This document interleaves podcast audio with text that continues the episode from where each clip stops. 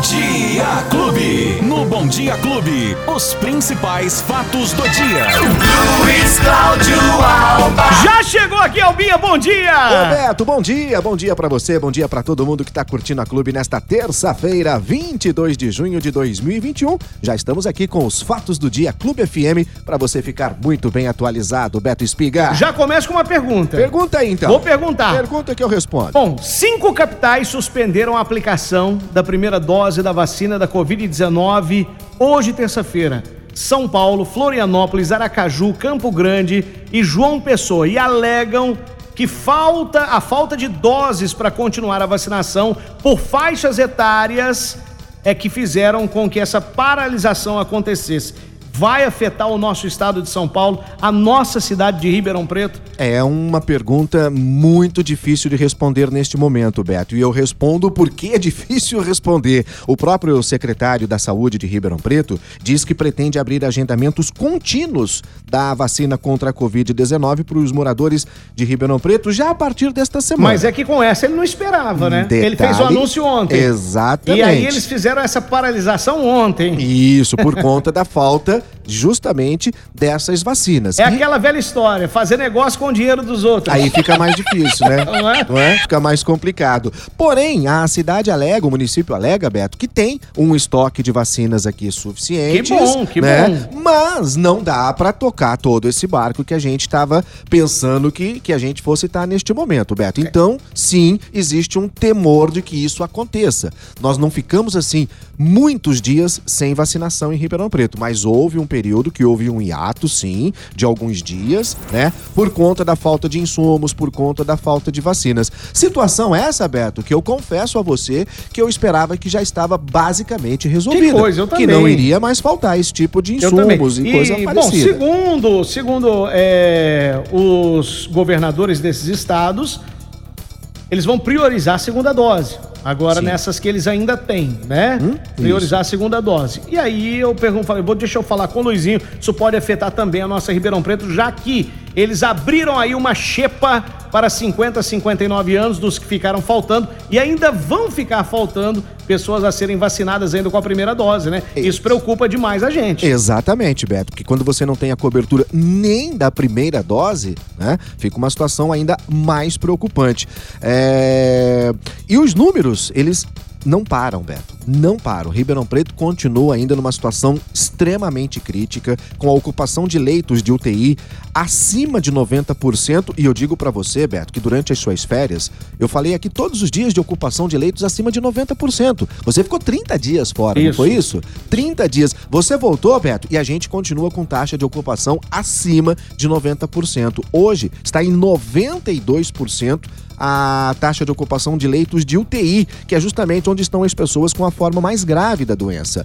E na taxa de ocupação das enfermarias, chega a quase 80%. Também não é uma taxa ah, é, é, baixa, uma taxa pequena, Beto. Aí uma, uma consideração muito importante que tem que fazer, que eu percebi nesse período que eu tava de férias, é o seguinte: às vezes você falou 90 e quanto?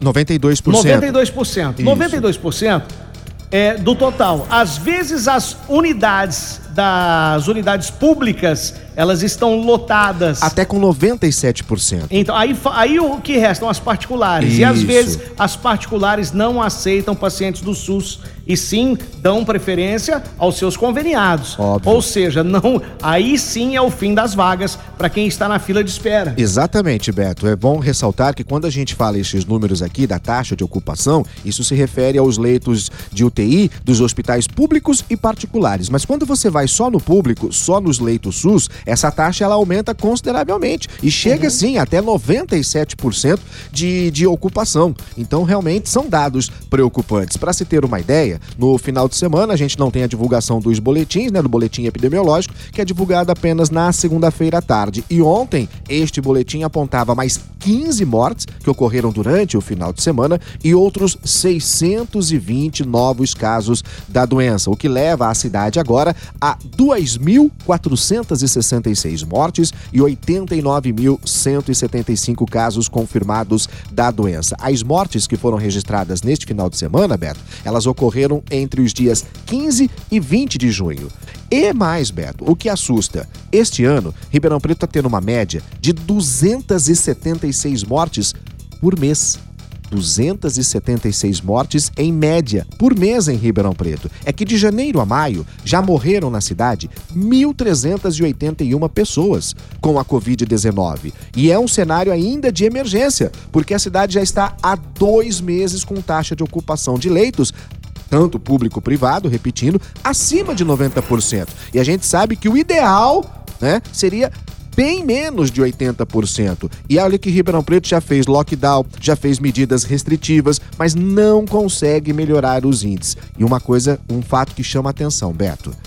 Hoje, Ribeirão Preto tem seis crianças internadas no Hospital das Clínicas para tratamento da Covid-19, Beto. Seis crianças, sabe? Então, assim, é, não fica nessa pensando que não vai acontecer não, com é, ninguém. É complicado porque o que a gente vê são festas nos finais de semana, galera Isso. se reunindo, Isso. em chácaras, em casa mesmo, é churrascão, é farra, é, gente, nós estamos vivendo uma pandemia no seu pior momento. O momento é de se isolar com a sua família dentro de casa, sair para o que é necessário, para o seu trabalho, para as coisas que você tem que necessariamente fazer. Não é hora de ficar festejando por enquanto. Né? Aliás, nós não temos o que festejar. Absolutamente. Ribeirão Preto, por ser uma das principais cidades do estado de São Paulo e uma das principais do país, não poderia estar vivendo uma situação como essa. Há dois meses com taxa de ocupação acima de 90% nas UTIs, a terceira semana consecutiva que o município permanece na fase de transição do Plano São Paulo, né? Aquelas regras que permitem o funcionamento de alguns setores,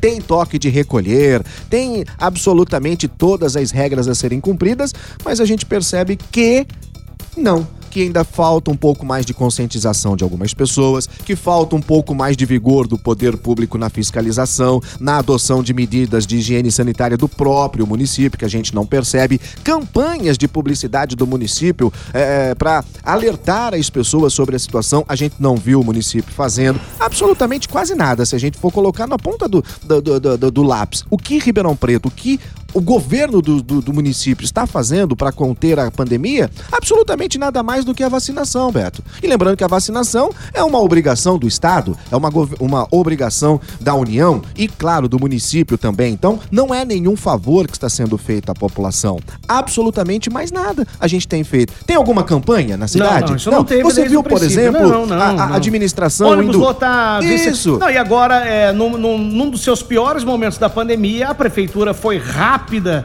rápida, mas muito rápida e eficiente na aprovação dos 17 milhões para as empresas de ônibus, né? Para que vieram com a ladaria que aumentar a frota, isso, aquilo, outro. Prejuízo financeiro. É, meu filho, é Com coisa, o aval é, da Câmara, não é, se esqueça. Uma coisa que eu penso, uma coisa que eu. Isso é um, uma opinião minha e o que eu vejo como cidadão. É que na realidade, a prefeitura trabalha para interesses privados e não pela população. Pela população, né? não. Trabalha. O que a gente vê é isso no dia a é. dia, é. porque a empresa, as empresas de ônibus, a hora que precisou, de um dia para o outro aprovaram esse repasse de 17 milhões. Uma greve fake? Não. Lembra da greve é, fake? Aí vai ali, ali, aquela greve, não, já aprova aí para não ter problema e pronto. Usou. Agora, quando é a população que precisa, nós sai. ficamos nesse impasse, obras paradas na cidade. Há né? tempos. É, é, um, um auxílio essa... emergencial de 200 reais isso, durante três isso? meses, não resolve não. a situação de absolutamente Gente, ninguém. É vexatório e vergonhoso, é vergonhoso, é vergonhoso.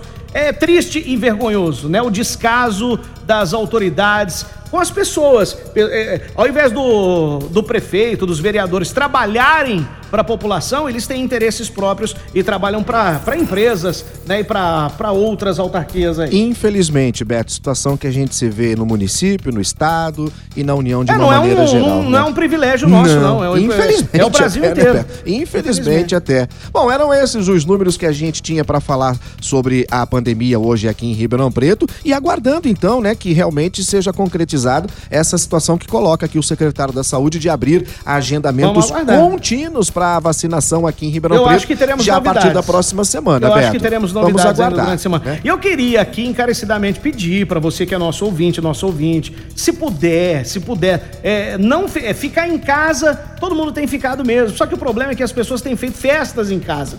É, o pessoal leva muita gente para dentro de casa, gente de fora, às vezes primos juntam toda a família e vão fazer festa. Não é o momento agora de fazer festa. Ah, mas eu não posso nem tomar. Pode tomar sua cervejinha em casa com a sua família, seus filhos não tem problema. Sair para o que é necessário, manter é, a, o distanciamento social, a higiene do dia a dia com álcool em gel, tentar manter o distanciamento de pessoas. Nós vamos controlar dessa maneira. Agora, é se todo mundo achar que a pandemia acabou, que pode fazer o que quiser, aí a coisa vai ficar complicada. E né? use a máscara, né? Sempre, Por puxa favor, vida, sempre. Use né? a máscara. Ainda não é pra, pra gente poder é, ter essa liberdade, mas ela vai chegar ainda. Eu não tenho dúvida que ela vai chegar se todos nós, né, unirmos eu, aí neste momento. Eu conheço uma, uma família, Luizinho, que a família toda está internada. Meu Deus. A mãe, o pai e os dois filhos. Olha isso. Todos internados por conta é, da Covid-19. Tem cabimento uma coisa não dessa? tem cabimento. Agora você imagina, Beto, se não tivesse vaga para essas, pra essas pessoas da família. Estariam esperando Olha vaga. só, são duas situações tristes. Primeiro porque estão doentes, estão internadas, mas ao mesmo tempo agradecem por estar internadas, porque tem gente que nem vaga está conseguindo para internação. Pois é. A que ponto chegamos? Luizinho, nosso bate-papo também está online lá. Quem quiser conferir depois, não pegou o nosso bate, bate, todo o bate-papo, bate-papo inteiro, tem que ir aonde, Luizinho? Nos agregadores de podcast, também nas plataformas digital, no aplicativo da Clube FM. É só fazer a pesquisa por Fatos do Dia Clube FM e aí sim você vai ficar muito bem informado com as notícias na palma da sua mão, aí no seu smartphone, no seu computador, no seu notebook, onde você quiser. Aí, Luizinho, então certo, até Beto? amanhã, se Deus, se Deus quiser. quiser. ele de querer. Valeu, meu querido! Tchau! Os principais fatos do dia. Você fica sabendo no Bom Dia Clube. Bom Dia Clube.